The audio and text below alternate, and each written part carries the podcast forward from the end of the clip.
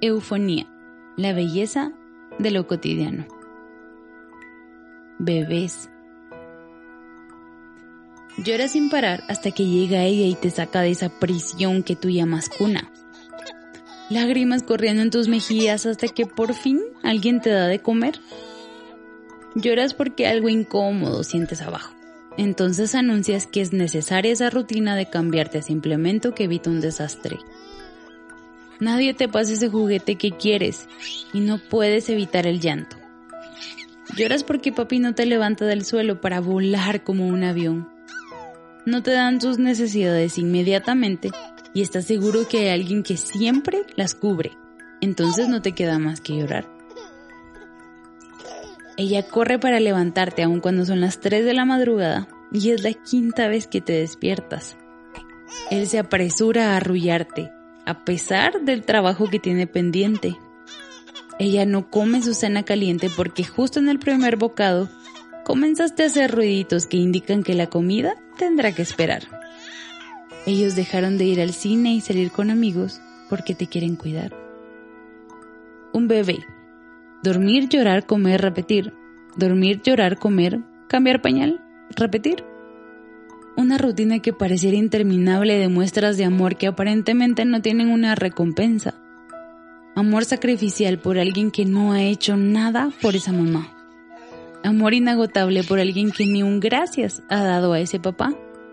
Es algo que va en contra de la razón.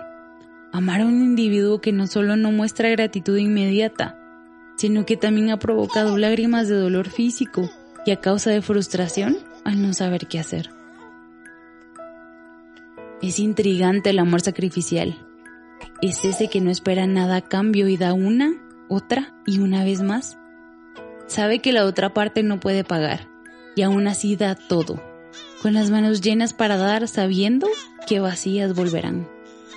Para los papás, una sonrisa espontánea, el primer diente, cuando por primera vez agarra un juguete, un gesto de querer ser cargado, o cuando comienza a gatear, es suficiente gasolina para poder continuar. El amor de los papás señala un amor más grande que el que ellos mismos puedan dar. Su amor es imperfecto y se van a equivocar, pero existe este amor increíble que nunca nos va a fallar.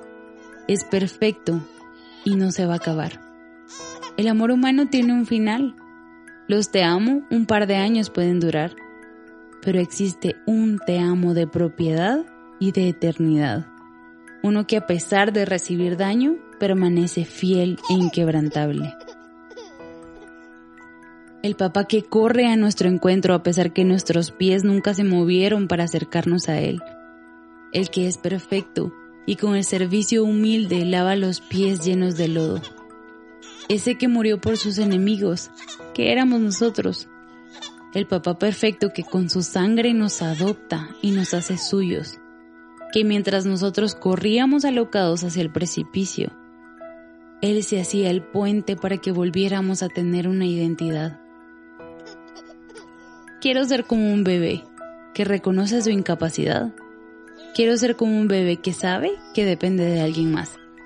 Mi alimento, el que sustenta para siempre, es el que viene solo de su mano. Quiero confiar en mi papá, como ellos confían en los suyos. Quiero ser como un bebé sabiendo que hay alguien que tiene un mejor plan que el mío. Verlo y saber que aunque mi mente no lo entienda, Él siempre va a querer lo mejor para mí. Y esto es estar a su lado. Quiero descansar que en sus brazos está mi hogar. Y ahí estoy seguro, porque con Él siempre voy a estar. El que habita el abrigo del Altísimo morará a la sombra del Omnipotente.